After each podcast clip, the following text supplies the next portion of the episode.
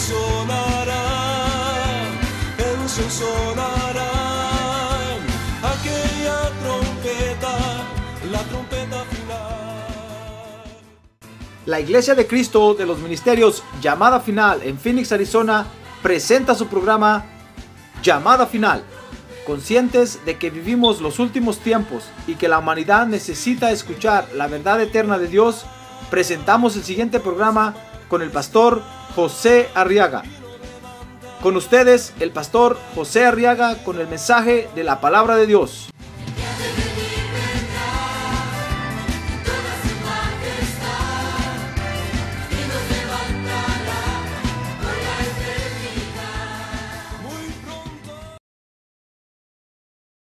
Amén. Génesis capítulo 4 dice el verso 8, el primer libro de la Biblia. Y Caín dijo a su hermano Abel, vayamos al campo. Y aconteció que cuando estaban en el campo, Caín se levantó contra su hermano Abel y lo mató. Entonces el Señor dijo a Caín, dice el verso 9, ¿dónde está tu hermano Abel? Y él respondió, no sé. ¿Soy yo acaso guardián de mi hermano? Amén. Quiero que vea conmigo, hermano, que con estas palabras que Caín le, contestó, le respondió al Señor, podemos ver claramente que el mundo se burla de la familia. Porque el diablo que el Señor lo reprende esta mañana, y dice la Biblia que es el príncipe de este mundo, quiere destruirnos, quiere destruir a los seres humanos. Por eso usted ve que desde que están en el este, desde que estamos en el vientre de nuestra madre nos quiso matar. Y mire cómo crece cada vez más el índice de mortalidad infantil, porque el diablo quiere acabar con la raza humana. ¿Y qué mejor si destruye a los seres humanos en su propia casa, hermano? El diablo sabe que destruyéndonos dentro de nuestra propia casa ya tiene un 90% ganado, ganada la batalla con nosotros. Por eso es que le ha enseñado al mundo a burlarse de la familia.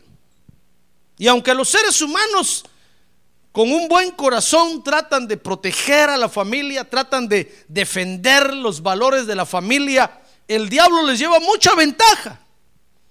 Porque al diablo, mi estimado hermano, no se le puede vencer con humanismo ni con buenas intenciones, sino que únicamente con el Espíritu Santo de Dios. Ah, gloria a Dios. Dios dijo, no es con espada ni con ejército, sino con mi Santo Espíritu. Gloria a Dios. Y los pobres hombres de la tierra creen que pueden vencer al diablo con sus buenas filosofías y sus buenos anuncios, sus buenas señales. Porque mire cuánto dinero invierten en todo eso, hermano. Y cuanto más invierten, más el diablo los destruye, destruye al ser humano en su propia casa. Y los destruye haciendo que se desprecien unos a otros. Así como Caín le respondió al Señor ahí, cuando el Señor le, le preguntó, ¿dónde está Abel? Tu hermano. Y Caín le respondió, ¿seré yo ¿acaso soy yo guardián de mi hermano? Mire con qué desprecio habló de su hermano. Porque esa es la tarea del diablo. Acuérdense que la tarea del diablo es solo destruir. Por eso la Biblia le llama el dragón, porque es un destructor. Y si logra que en nuestra propia casa, con mi propia familia, nos despreciemos, ya nos hizo pedazos, hermano porque ya no vamos a encontrar paz ni reposo en ningún lado. Fíjese que la familia, hermano, es una idea de Dios, es un plan de Dios. Dice Génesis 1, 27 y 28 que Dios instituyó el matrimonio para bienestar del hombre y de la mujer. Dice Génesis 1, 27, crió pues Dios al hombre a imagen suya, a imagen de Dios lo crió, varón y hembra los crió. Y los bendijo Dios y les dijo, sed fecundos y multiplicados y llenad la tierra y sojuzgadla. Ejerced dominio sobre los peces del mar, sobre las aves del cielo y sobre todo ser viviente que se mueve en la tierra o sobre la tierra. Mire, la familia es un plan de Dios, hermano, porque como leímos ahí en estos versos, Dios unió al hombre y a la mujer para que se multiplicaran. Es decir, es el medio que Dios utiliza para conservar la especie humana sobre la tierra, hermano. ¿Ya se dio cuenta? Por eso es que no pueden casarse hombre con hombre ni mujer con mujer, que se van a multiplicar. Por más que se cambien sexo, que hagan lo que hagan, hombre con hombre no se pueden multiplicar. Por eso no se puede casar un hombre con un animal. que se van a multiplicar, hermano? Por más que se esfuercen, la raza humana no se, no se conserva, no se preserva así. Eso creo que hasta un niño de párvulos lo entiende, hermano. Pero sin embargo, usted ve hoy en el mundo gente muy intelectual, son tan cabezones que como ya no les cabe nada más, no pueden entender que la raza humana, la única forma de conservarla y preservarla es a través del plan que Dios ha estipulado, que es la familia. Por eso usted ve que, mire toda la historia de la humanidad y va a ver que los hombres han sufrido terribles cosas en la tierra y se han multiplicado. Mire cómo estamos hoy sobre la tierra, hermano. Muchos dicen que la tierra está superpoblada y que ya no aguanta.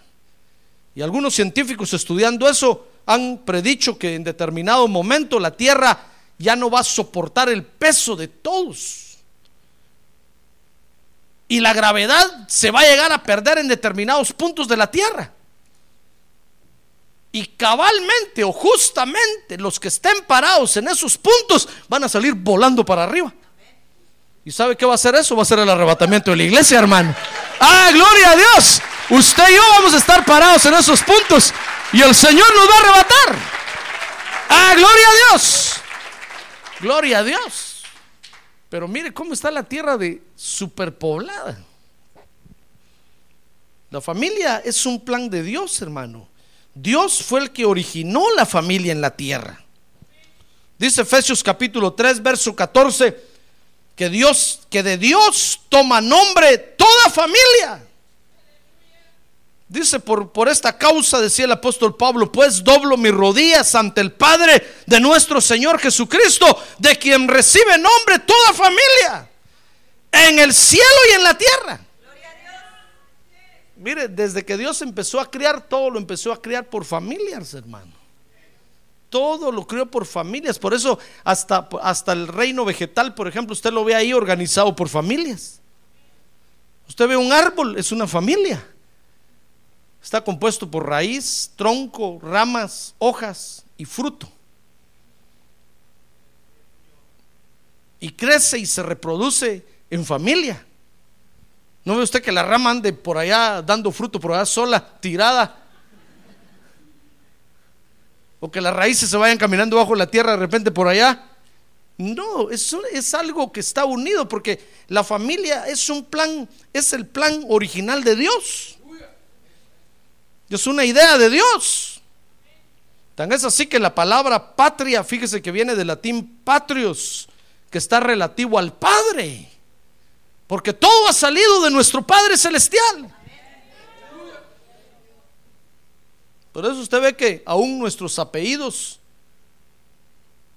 vienen de, se conocen como nombres patronímicos, porque vienen del Padre. Por ejemplo, de Martín sacaron Martínez. De Gonzalo sacaron González. Porque son nombres patronímicos, todos nuestros last name. Vienen, de, vienen de cada papá, de cada padre. Porque es una figura de cómo Dios organizó el universo desde el principio. Por eso del Padre Celestial, dice el apóstol Pablo, toma nombre toda familia. Por eso todas las creaciones no pueden esconderse de Dios, hermano, porque llevan el nombre de Él. A donde quiera que van, ahí llevan el nombre de Él. Y aunque se peleen con Dios, se rebelen contra Dios, llevan el nombre de Él. Por eso dice la Biblia que cuando el anticristo venga a la tierra, que ya pronto va a aparecer, hermano. Dicho sea de paso, ya que está terminando este año, ya pronto va a aparecer el anticristo, gracias a Dios, que aparezca rápido. Porque nuestra redención se acerca, hermano. Ah, gloria a Dios, gloria a Dios, gloria a Dios. Gloria a Dios. Dice la Biblia que cuando el anticristo aparezca sobre la tierra, lo primero que va a hacer es suprimir el nombre de Dios de la tierra. Y va a prohibir que se adore a cualquier Dios, sea el Dios que sea de palo, de metal, de garrote, de lo que sea. Va a decir, ya no hay más Dios aquí, sino solo yo, va a decir el anticristo. Porque va a querer borrar el nombre del Padre Celestial de la tierra, hermano. Y va a querer deshacer la familia de Dios. Porque Dios tiene una familia, hermano. Dice Efesios 2.19.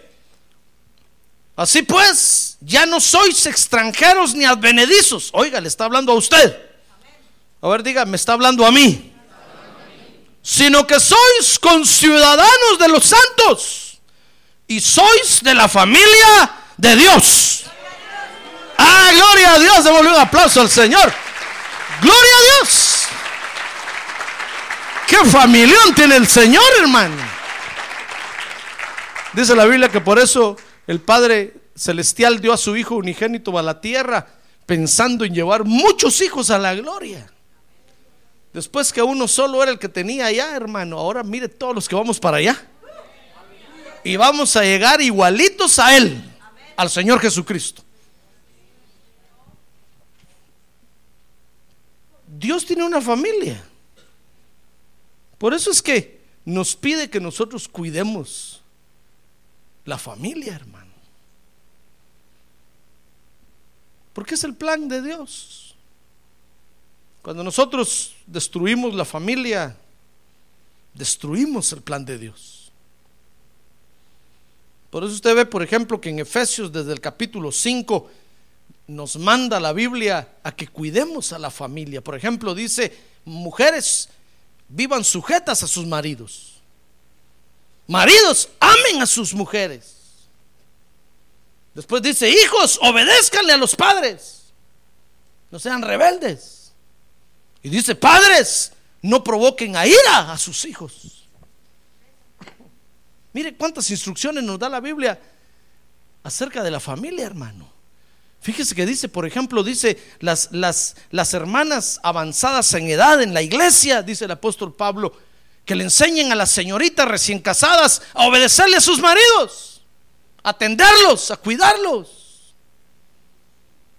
Porque Dios ama a la familia, hermano.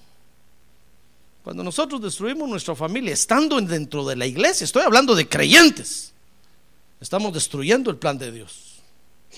Cuando nosotros no cuidamos a la familia, estando en la iglesia, siendo todos creyentes, Estamos destruyendo el plan de Dios. Cuando los hijos son rebeldes a los padres, están destruyendo el plan de Dios. Mire, tenemos que saber de qué espíritu somos, hermano. Amén. ¿Se recuerda aquellos que le dijeron, los samaritanos no dejaron entrar a Samaria a Jesús, valga la repetición? Y entonces vino, vinieron eh, Jacobo y Juan y le dijeron, Señor, ¿quieres que pidamos fuego y que queme a todos los samaritanos de un solo chamuscón? aunque huela carne asada por aquí. ¿Sabe? El Señor se les quedó viendo y les dijo, miren, ustedes no saben de qué, ni de qué espíritu son. Vámonos, déjenlos. Pero Señor, si no te dejaron entrar, qué abusivos son. Y dicen que creen en ti. Y el Señor les dijo, vámonos, déjenlos. Porque a veces nosotros, hermano, no sabemos ni de qué espíritu somos, hermano. Creemos que estamos con Dios y estamos destruyendo el plan de Dios. Creemos que amamos a Dios y no conservamos la familia. Creemos que amamos a Dios y queremos dividir la iglesia, que es la familia grande de Dios. No, tenemos que saber de qué espíritu somos, hermano. Tenemos que discernir. No somos del dragón, gracias a Dios, no somos chinos. Con el perdón de los chinos creyentes que hay por allá, hermano. Usted sabe que los chinos, la imagen de ellos es el dragón. Ni somos rusos. La figura de los rusos es el oso. También los de California, ¿verdad? Para ser destructores. No, hermano, usted y yo somos hijos de Dios. Ah, gloria a Dios, somos hijos de Dios. Nuestro Padre es el Padre Celestial. El Padre del Señor Jesucristo. La familia es un plan de Dios. A conmigo, la familia es el plan de Dios. Por eso tenemos que cuidar la familia, hermano. Y amarla y respetarla, así como la Biblia dice. Porque el día que nosotros destruimos a la familia, ese día estamos en, en franca rebelión contra Dios, hermano. Y Dios ya no lo va a ver a usted como hijo, lo va a ver como un opositor, como un, como un guerrillero que está en rebelión y va a pelear contra usted. Mire, cuando el pueblo de Israel allá en el, en, el desierto no entendió el plan de Dios, hermano, ¿sabe qué les mandó a decir Dios? Dios? Dios les dijo, miren, ya me cansé de tanto hablarles a ustedes y decirles, y siempre resultan peleando conmigo. Está bien, les dijo Dios, pelear quieren, pelea les voy a dar. Ahora, desde ahora en adelante, les dijo, mi espíritu va a pelear contra ustedes. Mire, y no se quedaron todos muertos en el desierto. No estoy diciendo que se fueron al infierno, no, no, no. Sencillamente Dios los paró, hermano. Y les dijo, mejor ya no van a seguir viviendo en la tierra. ¡Pum! Porque no entendemos nosotros de qué espíritu somos, hermano. La familia es el plan de Dios, es el plan original de Dios. Y ahora como una imagen, Dios permite que usted y yo vivamos en familia en la tierra. Gracias deberíamos de darle a Dios, hermano. Mire, deberíamos de vivir de rodillas besando la tierra. Porque es lo mejor para nosotros.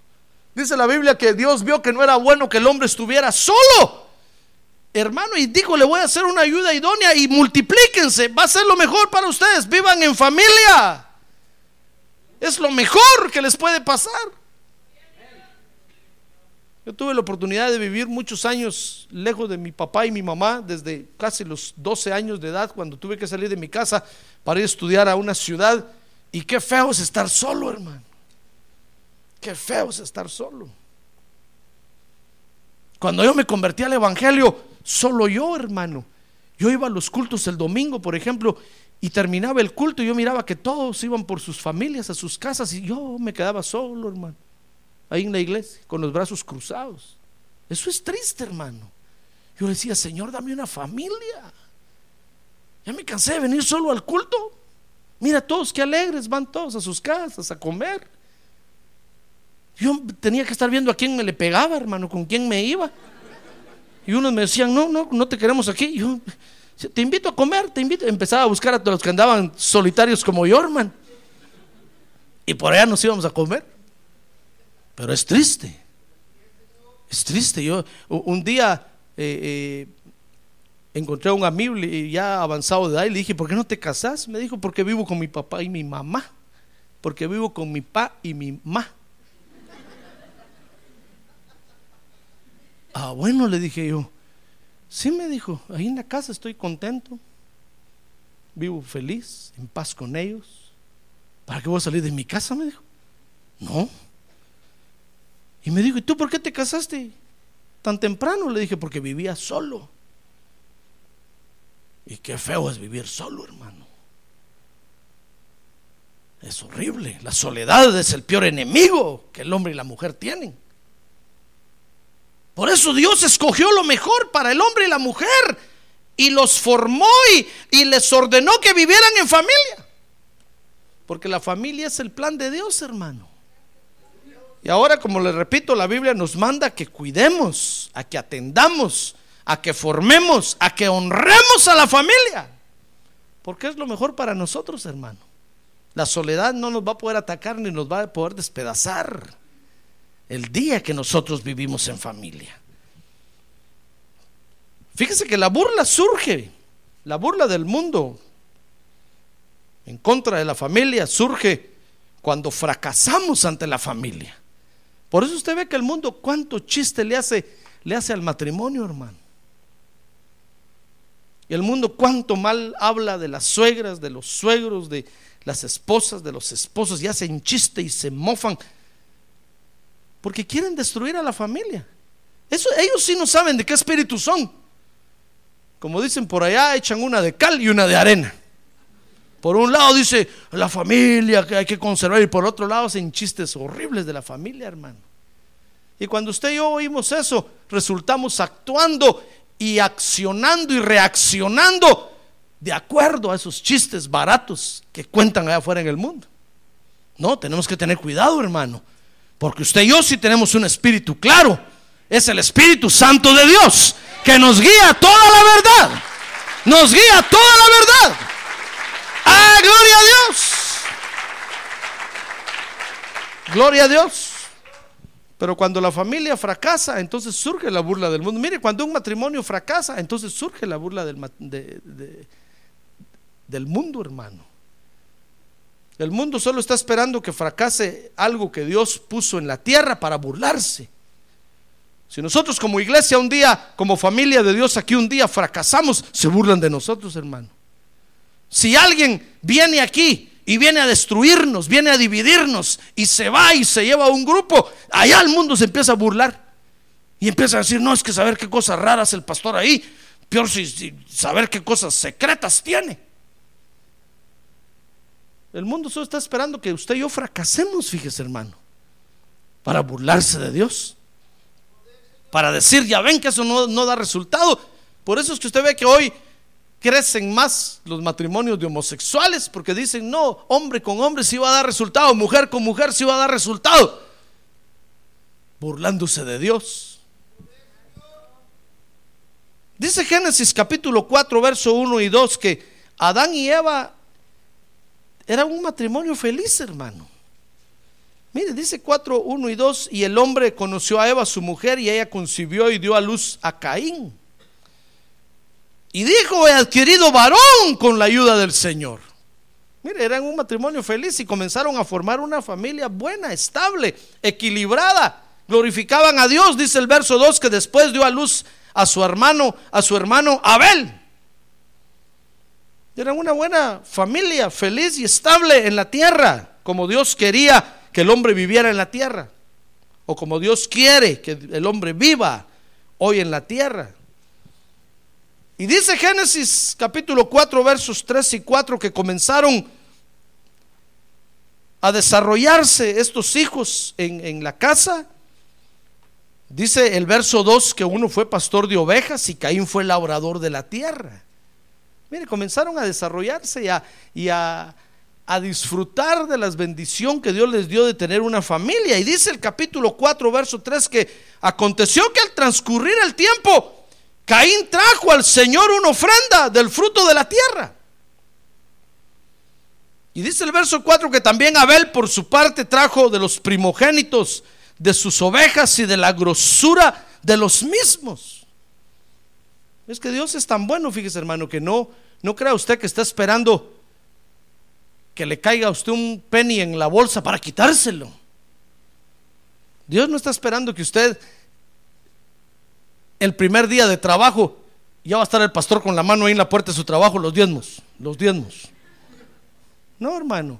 Usted puede ver ahí que esos muchachos comenzaron a desarrollarse, comenzaron a trabajar. Uno fue labrador de la tierra, saber cuánto tiempo empezó a sembrar y a sembrar. Y el otro fue pastor de ovejas, saber cuántas empezó a pastorear y, y se multiplicaban.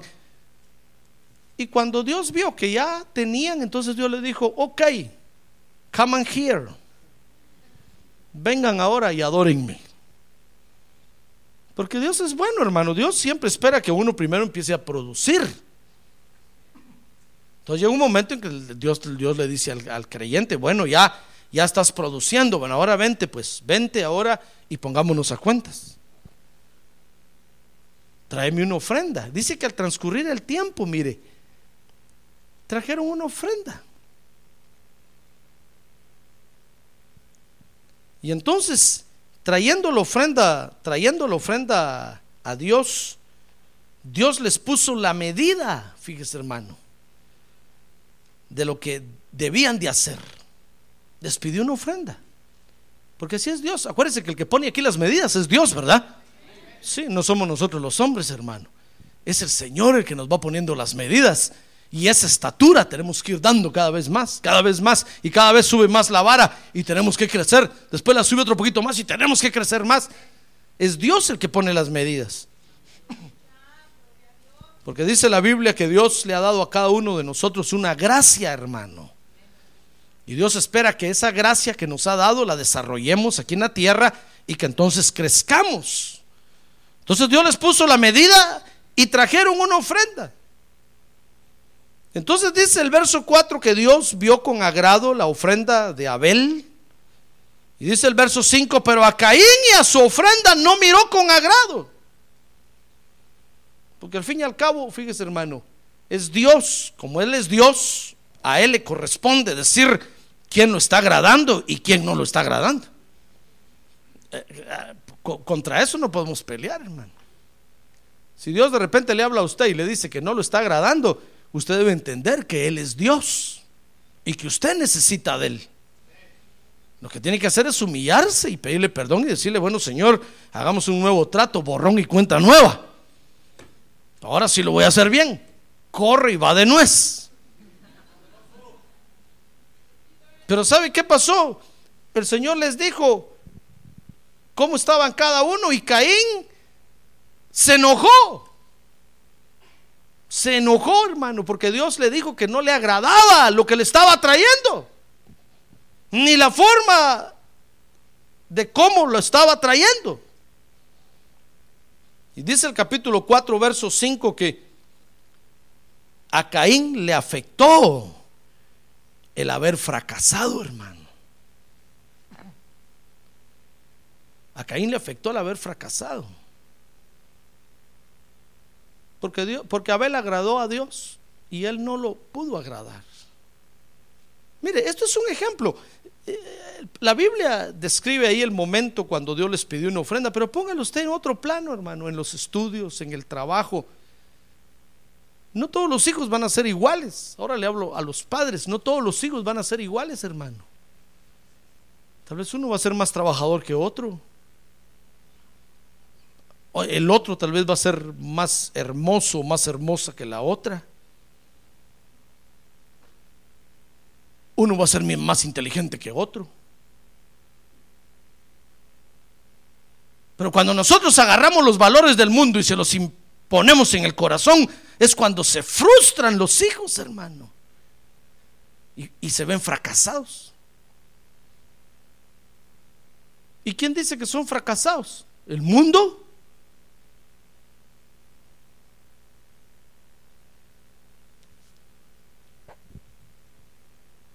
Mire, Caín se sintió fracasado, hermano. Y al sentirse fracasado, le afectó, porque dice el verso número 5, que se enojó mucho y su semblante se demudó. Mire, ahora, si aquí en la familia de Dios, que somos usted y yo, la iglesia de Cristo, usted cree que Dios no lo usa a usted, pero está equivocado, Dios lo usa, hermano. Lo que sucede es que lo usa de acuerdo al nivel como usted se rinde ante Él, Dios lo usa a usted de acuerdo a la gracia que Dios le ha dado a usted, Dios lo usa a usted de acuerdo, hermano, al plan de Dios. No tiene usted por qué ponerse triste porque eh, ve que Dios usa más a otros, pero usted no sabe qué precio han pagado esos otros para que Dios los use.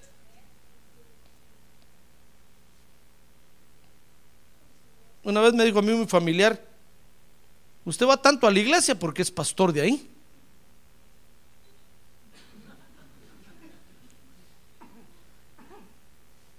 Y yo le tuve que decir, ¿Y crees que para ser pastor no tuve que pagar un precio? No di mordida. Porque eso es lo primero que pensamos, ¿verdad?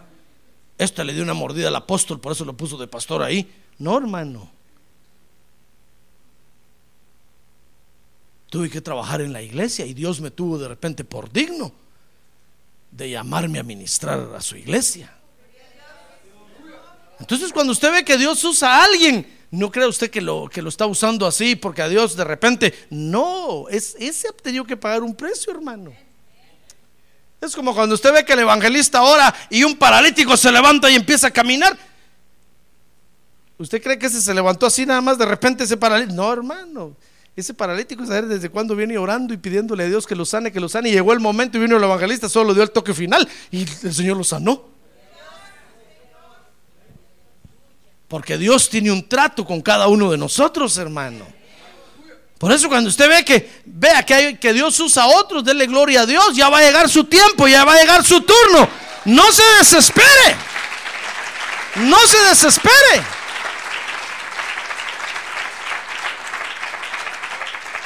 Porque si nosotros decimos, no, ve, si Dios, si a mí nunca el pastor nunca me da privilegio, nunca me pone, nunca me da, nunca me dice, y se desespera, se va a sentir fracasado. Y entonces en lugar de reconocer que Dios es soberano, el semblante suyo se va a demudar, hermano. Y va a empezar a venir a la iglesia, todo cara larga, triste aburrido.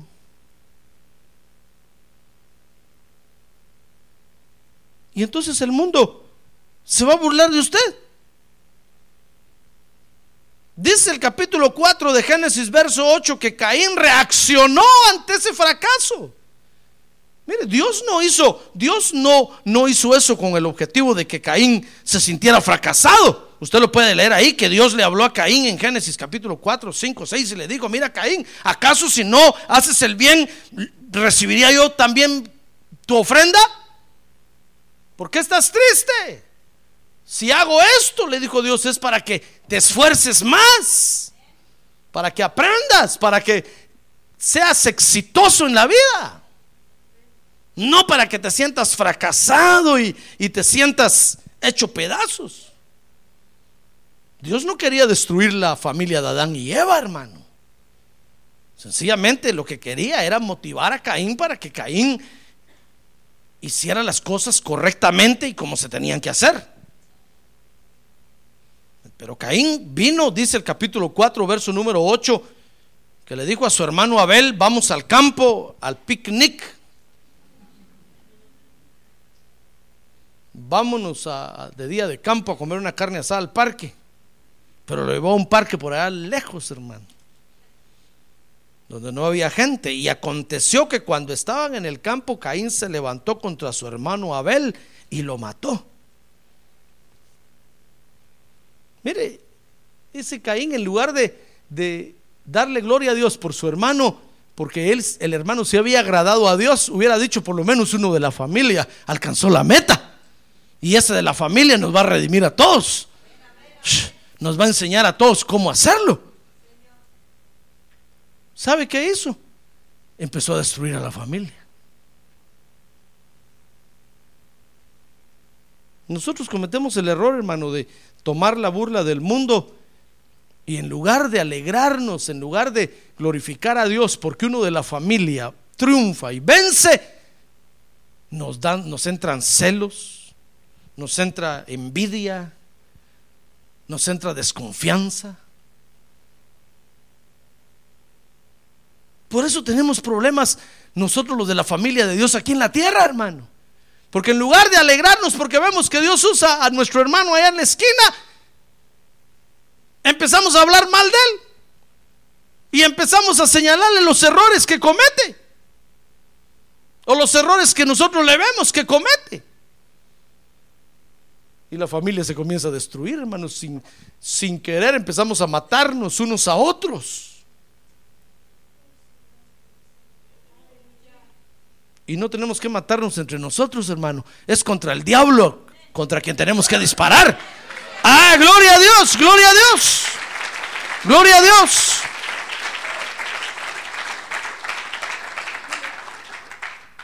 Por eso, eh, mire hermano, aprenda usted cómo el diablo trabaja.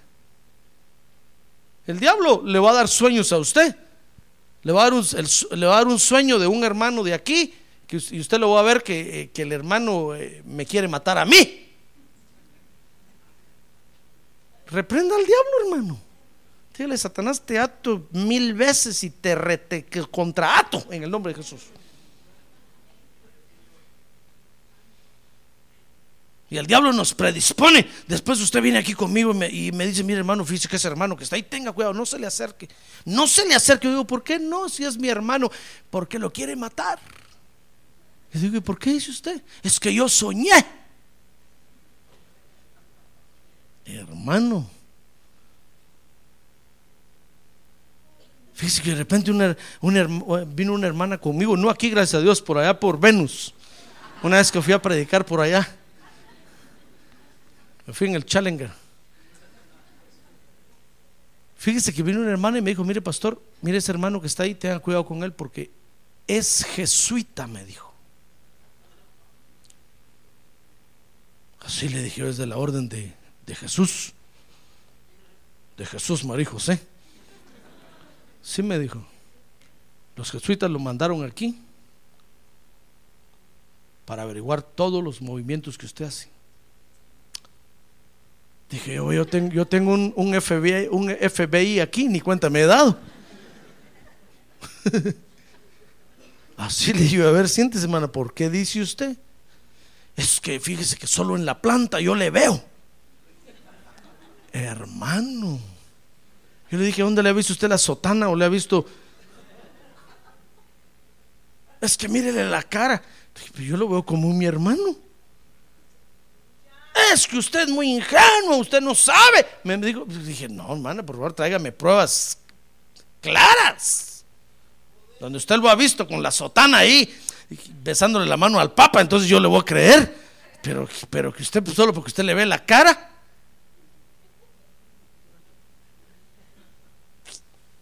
No, hermano. Conozca cómo el diablo trabaja. El diablo va a querer ponerlo a usted contra el hermano.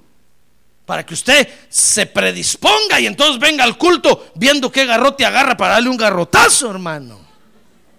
Porque el diablo quiere destruir a la familia de Dios.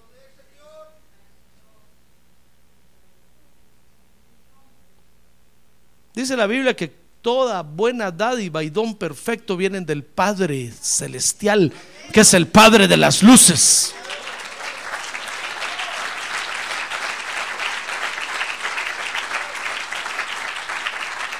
Mire, ese, ese es el principio bíblico para analizar cualquier sueño.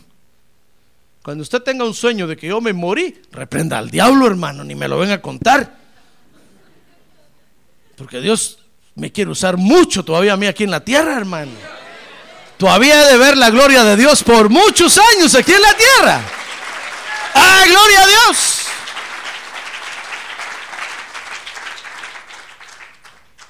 Pero si usted sueña que Dios me está bendiciendo, que está derramando la unción sobre mí, que estoy sanando a los enfermos, que estoy predicando el Evangelio en la radio, en la televisión y llegamos a todo el mundo, venga a contármelo rápido. Ese sueño es de Dios.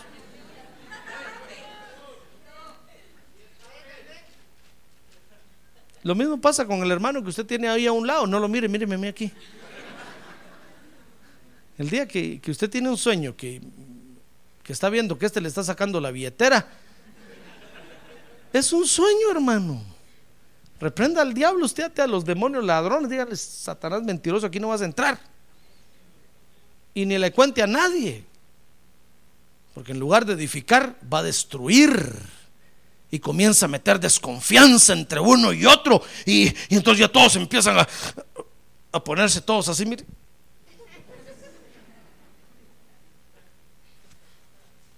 Y somos la familia de Dios. ¿Qué le parece? El diablo nos quiere destruir. El diablo quiere destruir a la familia. Mire este, este Caín, hermano, le creyó al diablo. Dice, dice Pedro que Caín se hizo del maligno.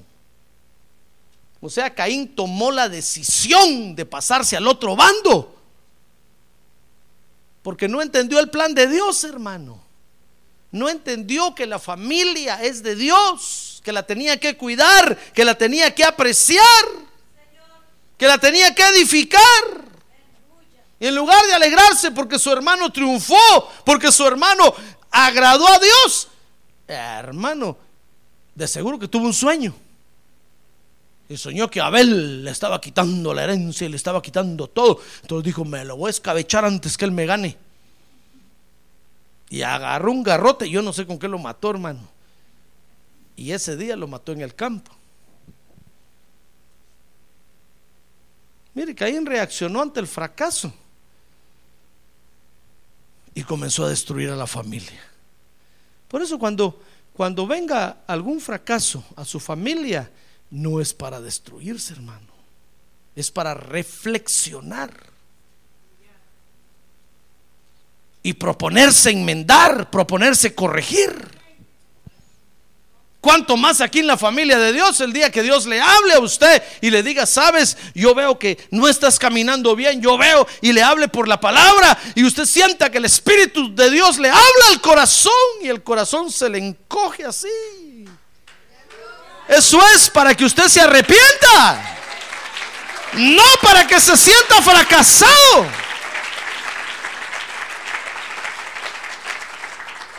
No para que se sienta hecho pedazos, no para que diga, no, ya mejor ya no voy a la iglesia, porque cada vez que voy Dios me habla. Y Dios me habla. ¿Por qué no le habla a aquel que este que está aquí? ¿Por qué solo a mí? Usted ve que el que está sentado a su lado hasta se duerme a la hora del mensaje, hermano. Como Dios no le está hablando a él, se duerme. Con la gran paz que tiene de Dios, se duerme.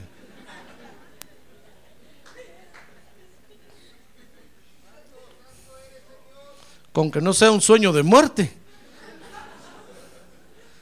se duerme. Y usted sí está recibiendo la palabra y usted siente el garrotazo y usted siente que Dios le dice y usted siente que Dios le habla y lo redarguye y lo llama. ¡Ah, gloria a Dios! ¡Gloria a Dios!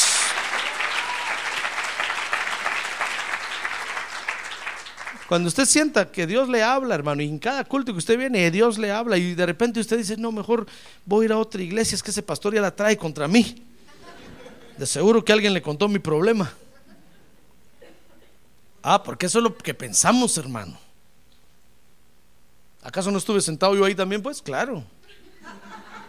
Eso es lo que pensamos y decimos, no, ese pastor la trae contra mí. Y de repente usted dice, no, mejor hoy domingo me voy a ir a otra iglesia por allá. Y cuando llega allá, el Espíritu ¡plum! le vuelve a decir lo mismo, hermano. Usted dice, Señor Santo, esos pastores se ponen de acuerdo. De seguro que aquel ya llamó a este otro que vio venía para acá. O mi mujer le, le fue con el chisme aquel de que yo iba para allá. Hermano. No, mire, cuando Dios nos habla no es para que nos sintamos fracasados, hermano. Dios nos habla para que reaccionemos y, nos arrepintamos. Y si hay algo que corregir, que lo corrijamos. Y nos levantemos, hermano, y sigamos adelante. Ah, gloria a Dios, gloria a Dios. Gloria a Dios. Pero si usted se siente fracasado, si usted deja que el diablo eh, le diga fracasado y usted le dice, yes, it's true. Entonces, hermano, sintiéndose fracasado, ¿sabe? Usted va a empezar a destruir la familia.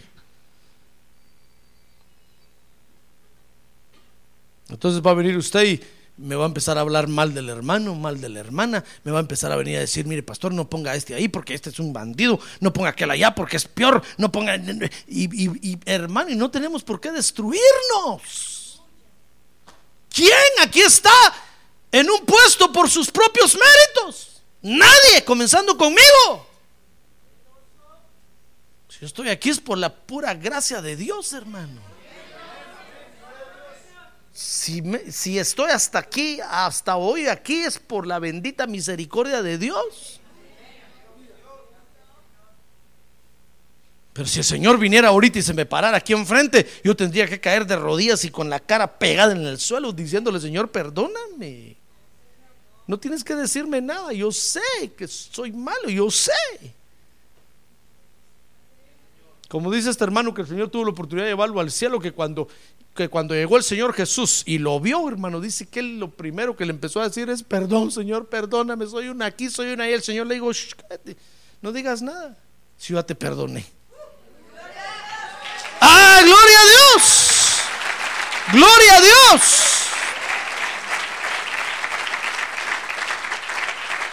Pero dice que él se sentía mal delante y cada vez que el Señor lo miraba, dice que el hermano bajaba la cabeza, se sentía mal. Él dice ahí, yo me sentía el peor. Y el Señor es que le decía, no tengas pena, si ya te perdoné.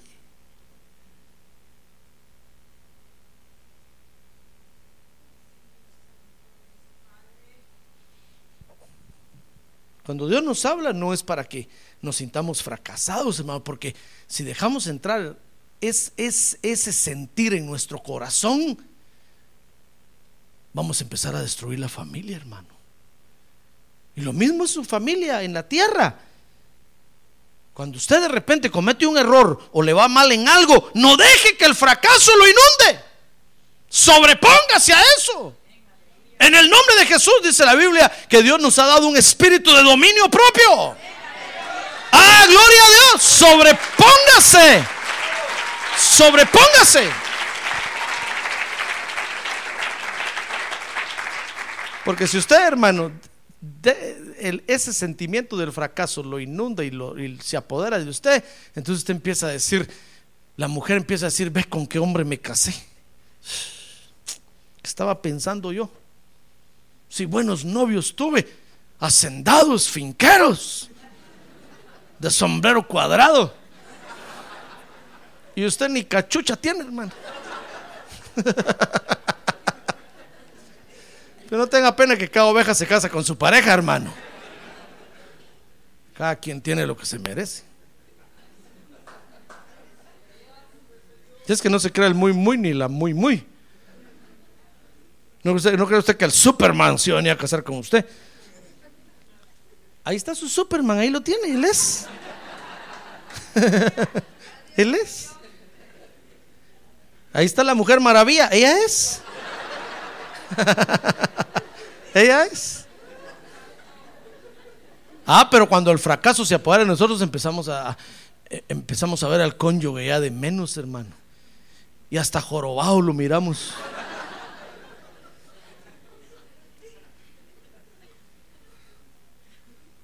Y usted empieza a ver a su familia y usted empieza a decir, no, qué familia más fea. Tiene razón aquel de los chistes. Qué horrible. Porque usted se siente fracasado.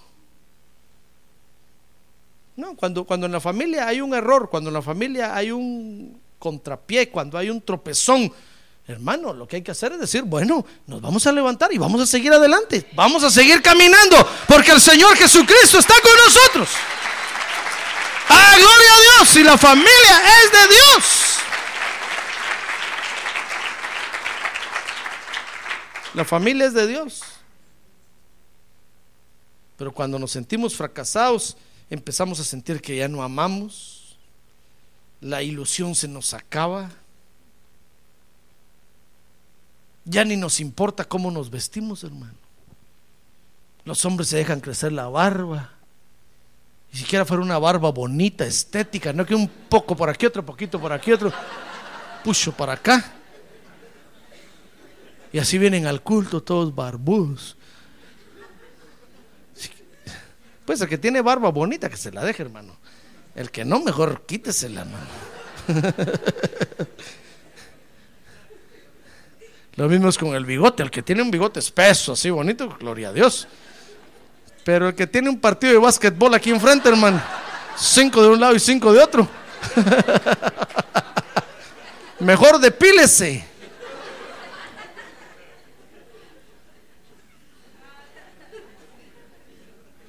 Fíjese que un día me tomaron a mí un- una fotografía.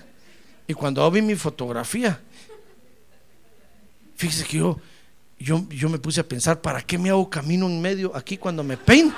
Si ya no tengo pelo.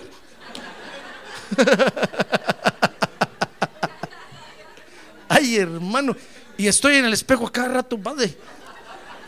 Hasta el nivel pongo ahí, hermano, que me salga bien recto. Y cuando miro la fotografía, güey, ¿por qué me estoy haciendo? Mejor me voy a hacer todo así porque ya ni pelo tengo.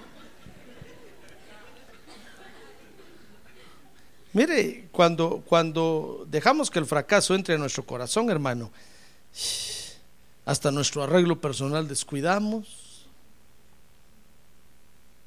Usted mira a las hermanas. Ay, hermano. Mira, una vez vino una, una hermana con, con mi pastor y le dijo, mire pastor, fíjese que mi marido me quiere dejar. Dice que se va a divorciar de mí. Y ya tengo aquí la demanda del abogado, mire, ya, ¿qué voy a hacer, hermano? ¿Qué hago? Y el pastor le dijo, espérese un ratito y fue a traer un espejo, hermano. Y se lo puso enfrente. Oye, se lo puso enfrente. ¿y por qué me pone el espejo? Mírese la cara que tiene, le dijo con esa cara que usted tiene, hasta yo me divorcio de usted, le dijo. Es más, de miembro aquí en la iglesia ya no la quiero. Mire, iba la hermana toda así, despeinada, hermana, toda mal vestida, toda desarreglada, toda deprimida. Le dijo, échese un poco de color, aunque sea, aunque sea ceniza, agárrese y échese aquí, arréglese. Si usted se arregla, va a ver que su marido va a cambiar. Ah, gloria a Dios, gloria a Dios. Gloria a Dios.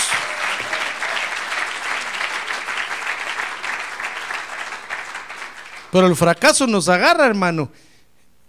Y se nos acaba la ilusión, se nos acaba el amor, se nos acaba... Y, empezamos a destruir a la familia. Vienen los divorcios, los hijos se van por otros lados ¿Por qué cree usted que los hijos se avergüenzan de los padres, hermano? Porque los padres ni se visten bien. Y todavía, hijos, vamos al McDonald's. Dice el hijo, no, no tengo hambre, no, no, no, no. Vayan ustedes, vayan ustedes. Dicen, ¿para qué voy con mi papá y mamá al McDonald's? Vergüenza me da andar con andar con las chancletas, todas ahí, todos.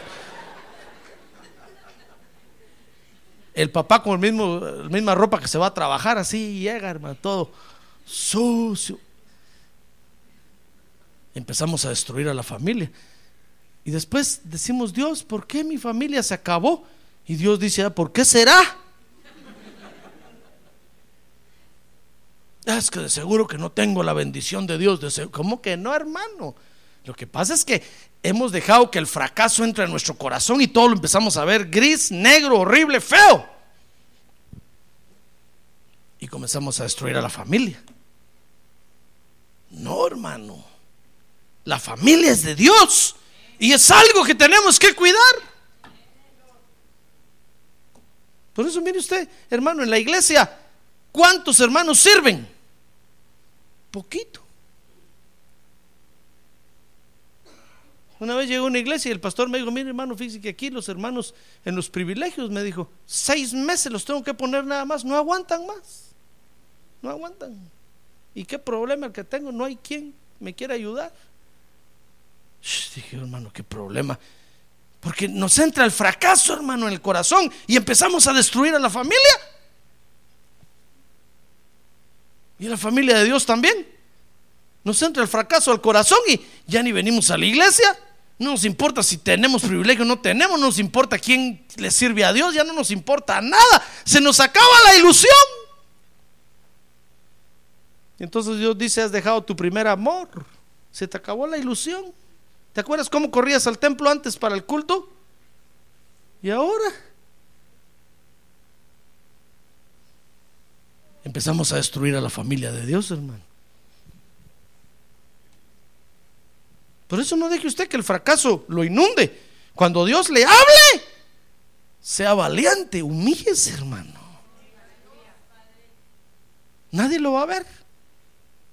Es un asunto solo entre Dios y usted. Nadie lo va a ver, nadie sabe nada. Solo Dios y usted. Humíllese y dígale, Señor, es cierto. Lo que tu palabra dice ahí es cierto. A mí me está pasando. No es para que usted diga, ya ves Dios, ni servirte puedo. Ni ser creyente puedo, mejor me voy de la iglesia y destruye la familia de Dios, hermano. Ahora que fui a Indiana a la confraternidad, me decía el hermano, mire hermano, si todos los que han venido a la iglesia regresaran, porque se han ido, no cabríamos en este local, me dijo. Lo mismo digo yo, le dije, no tenga pena, hermano. A consolarlo vengo. De pastor a pastor. Lo mismo digo yo, si todos los ingratos que se han ido, destruidores de la familia de Dios, regresaran, ya hubiéramos llenado el América Western Arena, hermano. Pero ingratos que son. ¿O acaso no es ingrato un hijo que se va de la casa? A los 13 años, hermano. Un día vino un joven conmigo a hablar, me dijo, pastor, me voy de mi casa, es que mi papá me regala, es que me, me, me manda a sacar la basura todos los martes.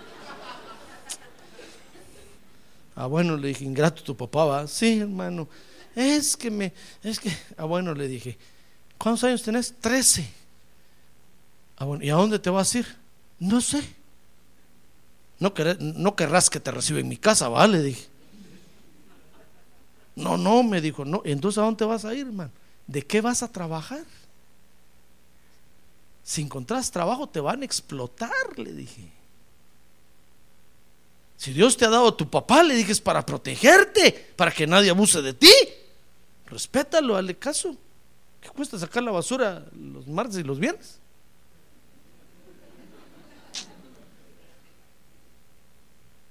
Ah, pero hay hijos que se van, hermano. Ingratos.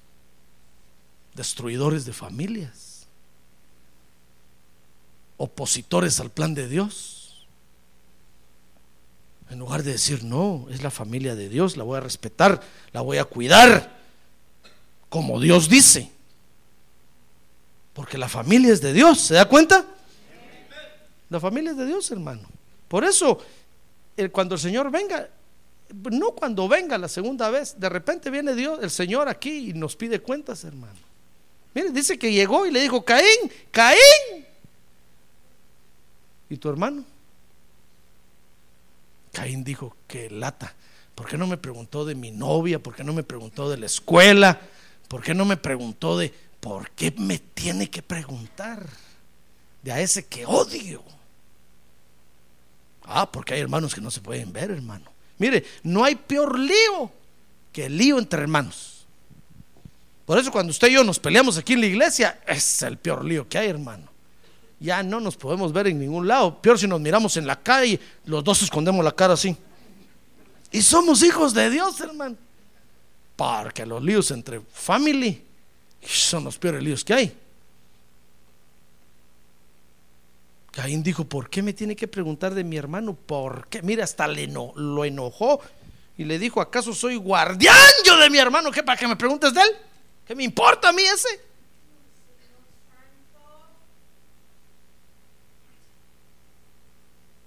Porque nosotros tal vez con papá y mamá, uh, hermano, hasta les lavamos los pies. Pero el hermano, uh, desde chiquitos nos empezamos a odiar en la misma casa, hermano. ¿Cómo no nos va a destruir el diablo? ¿Cómo no nos va a despedazar? Si desde que estamos gateando ya estamos, le quitamos el juguete al otro, no se lo prestamos. Y cuando viene el papá y nos dice, no seas envidioso, dáselo. Nos sentimos los peores y decimos, es que mi papá no me quiere, todo me lo quita y se lo da a mi hermano.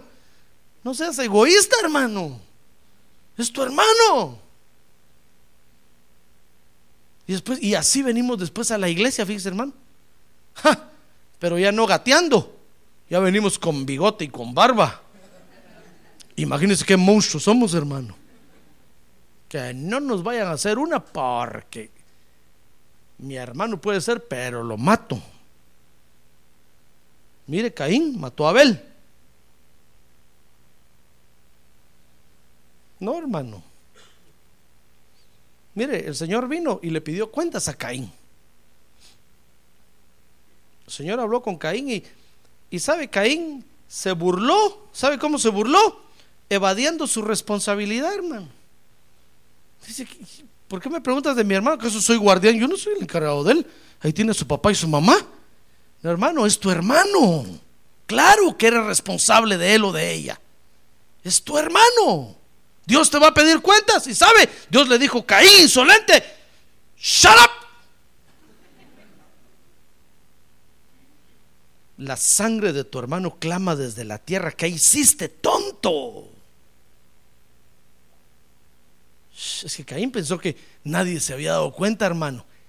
¿Y qué le parece que toda la descendencia que iba a tener Abel en la tierra estaba clamándole a Dios, diciéndole, Señor, ¿y ahora cómo vamos a nacer nosotros en la tierra si este sinvergüenza mató a nuestro padre? Entonces Dios dijo, ¿qué hizo este? Y, y, se vino, hermano, a la tierra y le dijo, Caín, toda la sangre, toda la descendencia de Abel está clamando allá. Están pidiendo venir a nacer a la tierra y tú mataste a Abel. La sangre de tu hermano clama.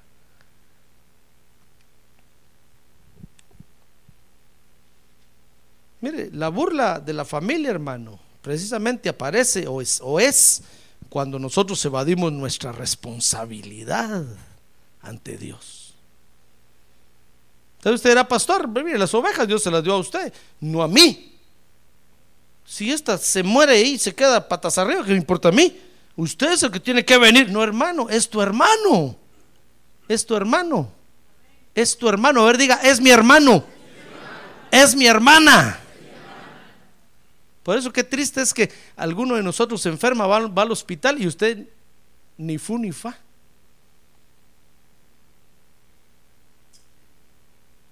Yo le digo a los hermanos en los turnos de privilegios, miren, supieron que se enfermó el hermano fulano de tal, ya lo fueron a ver. Sí, no. ¿Y qué están esperando, hermanos? Que vaya yo. Es su hermano. Preocúpese por él, por ella. Atiéndalo. Ore por él y por ella. Somos la familia de Dios. Si no cuidamos a la familia, va a venir el Señor y nos va a demandar, hermano. Mire, va a venir el Señor un día de estos y va a decir, a ver dónde están todos los que han venido a la iglesia. A ver dónde están todos. ¿Qué le va a decir usted? Sí, Señor, yo, mire, yo soy nuevo aquí, Señor. Yo, yo desde el año pasado empecé a venir, Señor. Yo no sé quiénes han venido aquí. No, no, no, no evada es su responsabilidad. ¿Por qué se han ido? ¿Por qué? Si esta es la casa de Dios. ¿O no es la casa de Dios esto? Es la casa de Dios. Entonces, ¿por qué se han ido? No, hermano, es su responsabilidad. No, no, no se quite el bulto de encima. No sea como Caín, no diga, yo no sé, hermano. Y se queda pensando, al fin y al cabo me caía mal, qué bueno que se fue. No, hermano, no lo mate, es su hermano. Dios le va a pedir cuentas porque la familia es de Dios. Va a venir el Señor y va a decir, sabes, pastor, yo aquí te traigo ovejas, te traigo ovejas y mira, estos las sacan, las sacan, las sacan, las sacan. ¿Ya les enseñaste que somos la familia de Dios y que nos debemos de amar unos a otros? Quiero decir, yes, sir. Aquí está el mensaje número 25, número 50, el mensaje predicado tal fecha, tal fecha. ¿Y entonces por qué están accionando así? Porque no vienen a los cultos. No vienen. Entonces el Señor va a ver y va a decir, a ver el mensaje número 5, predicado el 5 de septiembre de 1900, del 2005. Eh, es cierto, este ingrato no vino ese día al culto. ¿Se da cuenta? No evada su responsabilidad, hermano. No diga nada, ¿qué me importa a mí? No, mire, Caín le quiso decir a Dios, ¿qué me importa a mí? le dijo Dios, vas a ver si no te importa, ingrato, destructor. Dice la Biblia que Dios maldijo a Caín. Oiga, Dios a Adán no lo maldijo, porque Adán era hijo de Dios, pero a Caín sí lo maldijo, hermano dice que le dijo, te voy a poner una señal, porque Caín dijo, bueno, está bueno, ¿qué me importa a mí? Me voy, al fin y al cabo, ni quería estar en la iglesia. Y, y cualquiera que me encuentre y que me mate, que me haga un favor, Dios le dijo, te voy a poner una señal, bandido. que nadie te mate.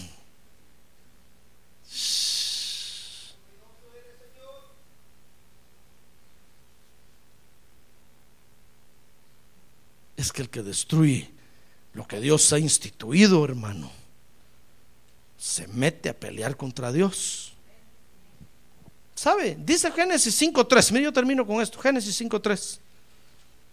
Dice que cuando Adán había vivido 130 años, engendró un hijo más a su semejanza, conforme a su imagen, y le puso por nombre Set.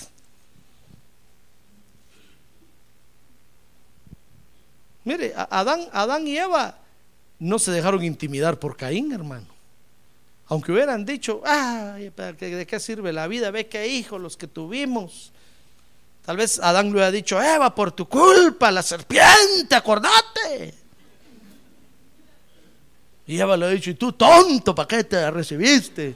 Mudo. Sí, porque, porque esa acción de Caín, mire, esa destrucción hubiera, hubiera sido para que se echaran la culpa unos a otros, hermano. Pero Caín y Eva no se dejaron intimidar. ¿Sabe? Dijeron, no, vamos a seguir adelante con nuestro hogar y nuestra familia. Si este cometió ese error, nosotros vamos a seguir honrando el nombre de Dios.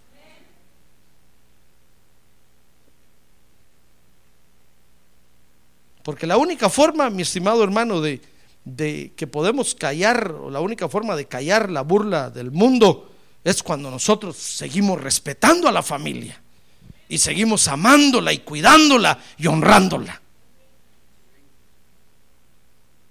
Si su familia ha tenido algún fracaso y ha resultado algún Caín por ahí, hermano, queriendo destruirla, no le haga caso. Usted siga cuidando a su familia, siga amándola, siga respetándola. Porque la familia es de Dios. Por eso cuando yo veo que eh, los de la familia de Dios aquí se van y ni las gracias me dan, hermano. Yo digo, no me importa. Yo voy a seguir cuidando a la familia de Dios.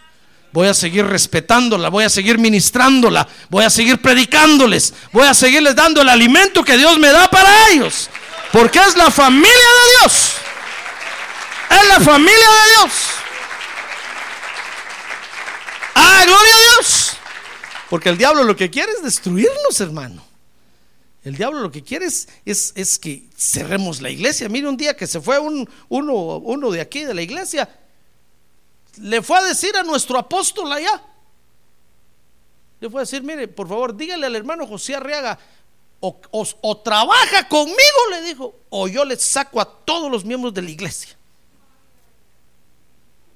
Porque todos se quieren ir conmigo, me dijo. Yo soy mejor pastor que él.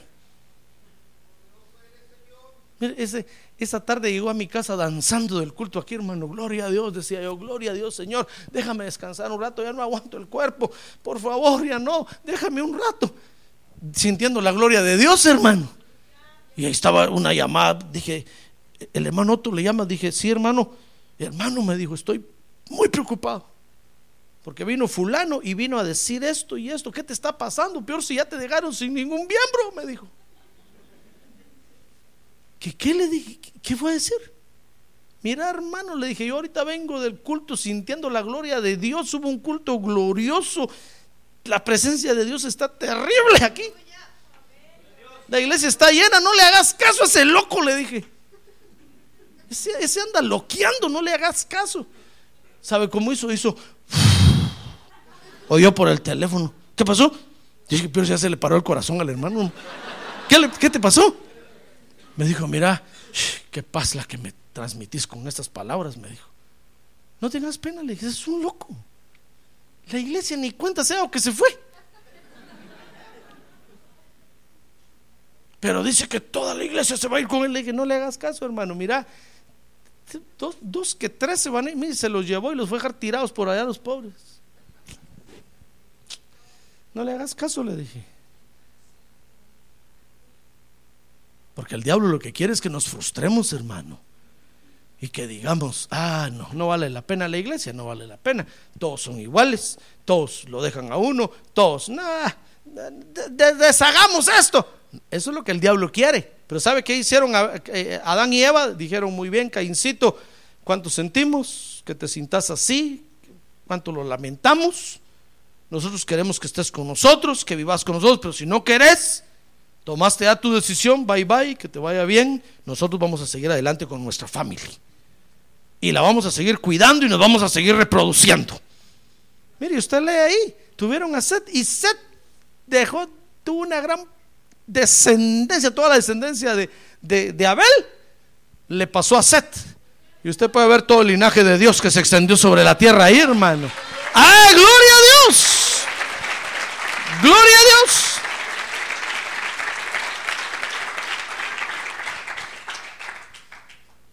Porque la familia es de Dios. Amén. Mire, el principio bíblico es este. La familia es de Dios. Y nosotros debemos de cuidarla y mantenerla y honrarla y sostenerla. Si usted hace eso, Dios lo va a bendecir, hermano. Ahora, si no lo hace, tremendo lío el que va a tener con Dios. Tremendo lío. Mira, eh, un hermano me hizo una pregunta y me dijo, pastor,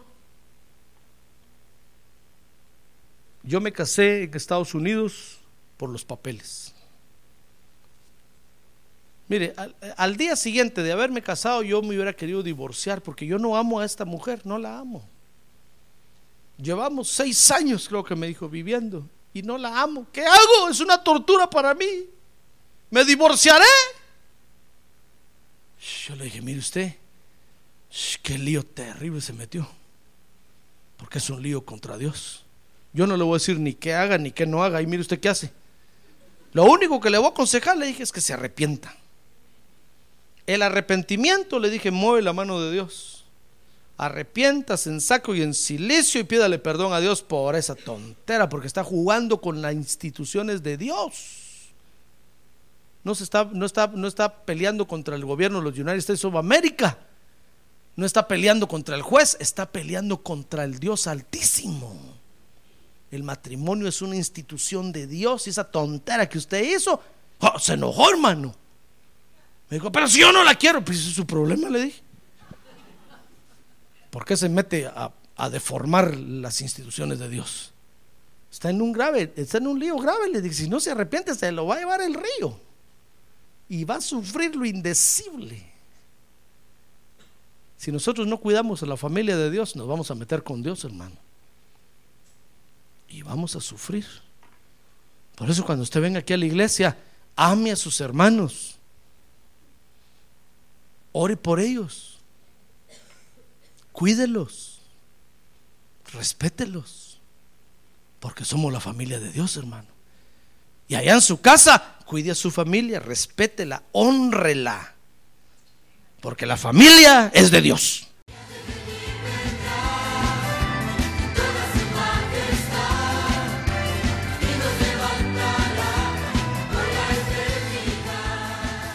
La Iglesia de Cristo de los Ministerios, llamada final en Phoenix, Arizona, cumpliendo con la comisión de Joel 2.1, presentó su programa, Llamada Final Esperamos que nos vuelva a sintonizar la próxima semana a la misma hora por esta emisora. Los invitamos a nuestras reuniones en el 6023 Norte 71 Drive, esquina con Bethany Home Road. Para mayor información puede llamarnos al 623-934-1259 o visitarnos en la internet al www.llamadafinalphoenix.com.